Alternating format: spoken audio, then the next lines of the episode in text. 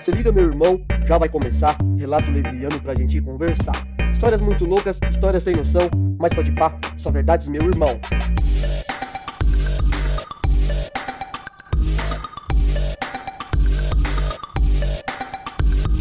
Seu download vem garantir.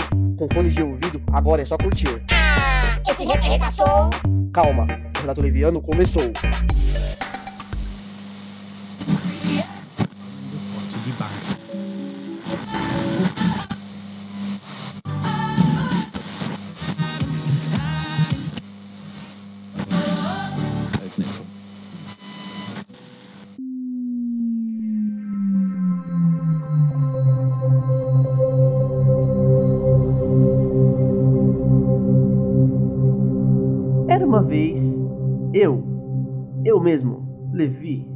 O mais levita do verbo leviano. Há um bom tempo atrás, quando eu ainda era uma criança de mais ou menos 7 anos de idade, morava com meu pai, na cidade de Itaquera, localizada próxima à capital, na Grande São Paulo. Para contar esse relato, tive que fazer um grande esforço mental para me lembrar, pois já faz muito, muito, muito tempo.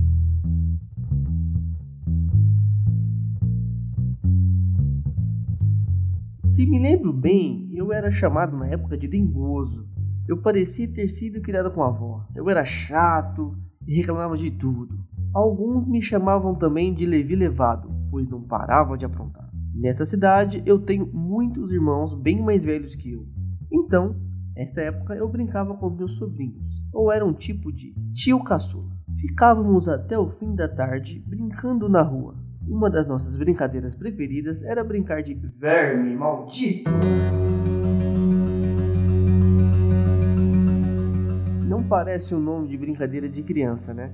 Mas era muito legal. Existe um filme dos anos 90 com este nome, onde pessoas que vivem em um local que parece o Texas fogem de um verme que anda debaixo da terra e come gente. E a brincadeira era assim: podíamos estar brincando de qualquer outra coisa, mas se alguém gritasse verme maldito, tínhamos que subir em cima de algo sólido, como uma rocha, por exemplo, como acontece no filme. E para sair, tínhamos que jogar algo longe para chamar a atenção do monstro.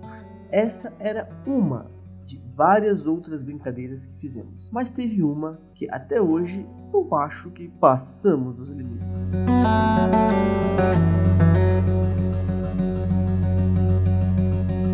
Era ano novo.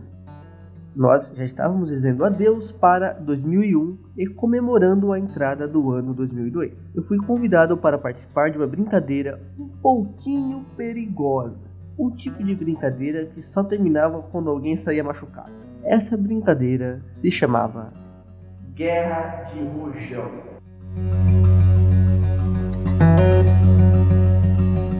Pois bem, meus amigos, pela minha idade já dá para imaginar o tamanho da merda. E para quem não sabe o que é rojão, rojão são aqueles foguetes de ano novo que lançamos com a mão segurando um tubo. E na rua formávamos duas equipes e começava a guerra mortal de rojão. Esse dia ainda não era dia de ano novo, mas já começamos antes. Era rojão pra cá, rojão pra lá. E de repente, pum!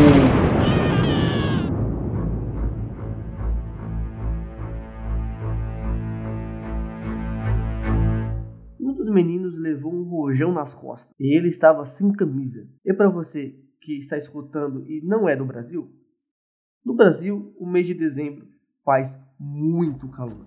Então é normal ficar sem camisa brincando na rua até mesmo à noite. Resumindo, vimos muito sangue nas costas dele e a brincadeira acabou por hora. Mas o nosso arsenal ainda estava cheio, então fomos para o dia seguinte.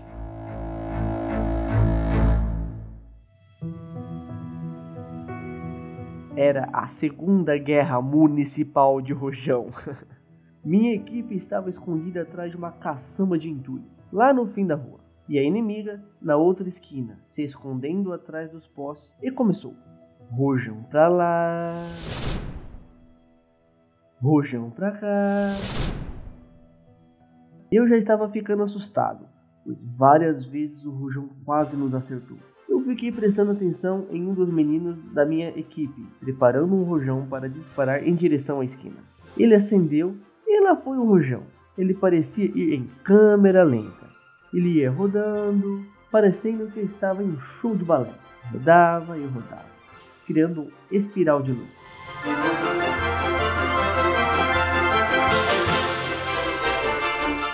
E aos poucos se aproximando da esquina. Eu não conseguia tirar os olhos do rojão, bailarino e reluzente. Quando ele chegou à esquina, aconteceu uma coisa que fez o tempo parar por alguns segundos. Foi um daqueles momentos de nossas vidas que você se encontra em uma situação de risco e parece que o relógio para. O rojão bateu em um carro que tinha acabado de dobrar a esquina.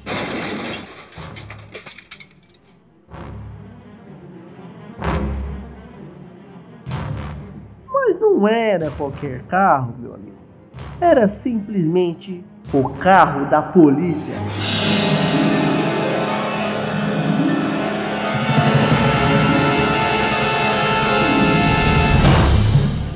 Neste momento, todos que estavam na brincadeira começam a correr para todos os lados, parecendo um bando de malucos, desesperados. E eu fiz o mesmo e pensava: Meu Deus, não posso ser preso. Sou muito novo para ser preso. E ainda não terminei de ver a saga de Dragon Ball. Mas ainda bem que neste momento todos da minha equipe acabaram tendo a mesma ideia: correr para a rua de trás aonde nós morávamos. Corremos muito.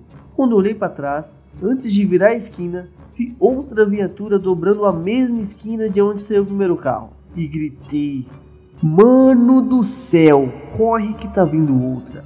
Conseguimos chegar em frente à casa. E um de nós abriu o portão já pulando para dentro, dando um peixinho no chão de cimento.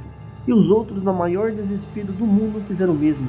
E todos entraram pulando um em cima do outro. Fechamos o portão, que era de ferro, com uma chapa de metal no meio. Como estava escuro, ficamos no meio da escuridão daquela garagem em silêncio. E lá vinha a viatura, passando bem devagarinho. O meu coração estava quase saindo pela boca.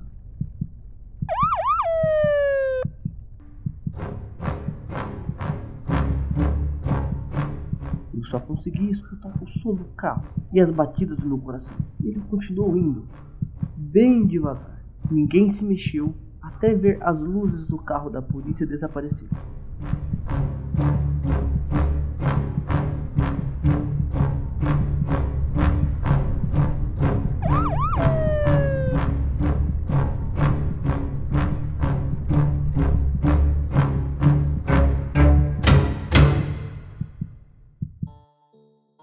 E finalmente vimos que era seguro sair. E pronto, estava aliviado e me sentindo um criminoso dos bons que fez merda e escapou da prisão. You see the drip, yeah, I'm fitted up. Hop in my car and giddy up. Secure the bag, yeah, I get the bus. Pick it up, pick it up, pick it up. You see the drip, yeah, I'm fitted up. Hop in my car and giddy up. Nunca tinha contado essa história nem para os meus pais.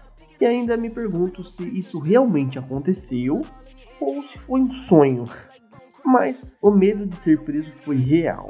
Ainda mais os boatos que rolavam dizendo que, além de ser preso, você apanhava muito da polícia. Mas tudo terminou bem.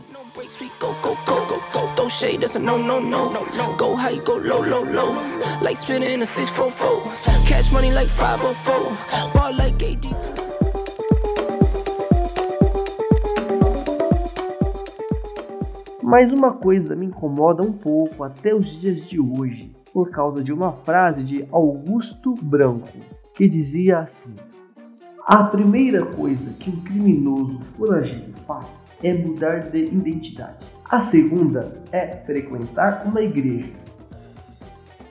Com isso em mente, eu penso: qual será que era meu nome em 1999 antes disso acontecer, hein?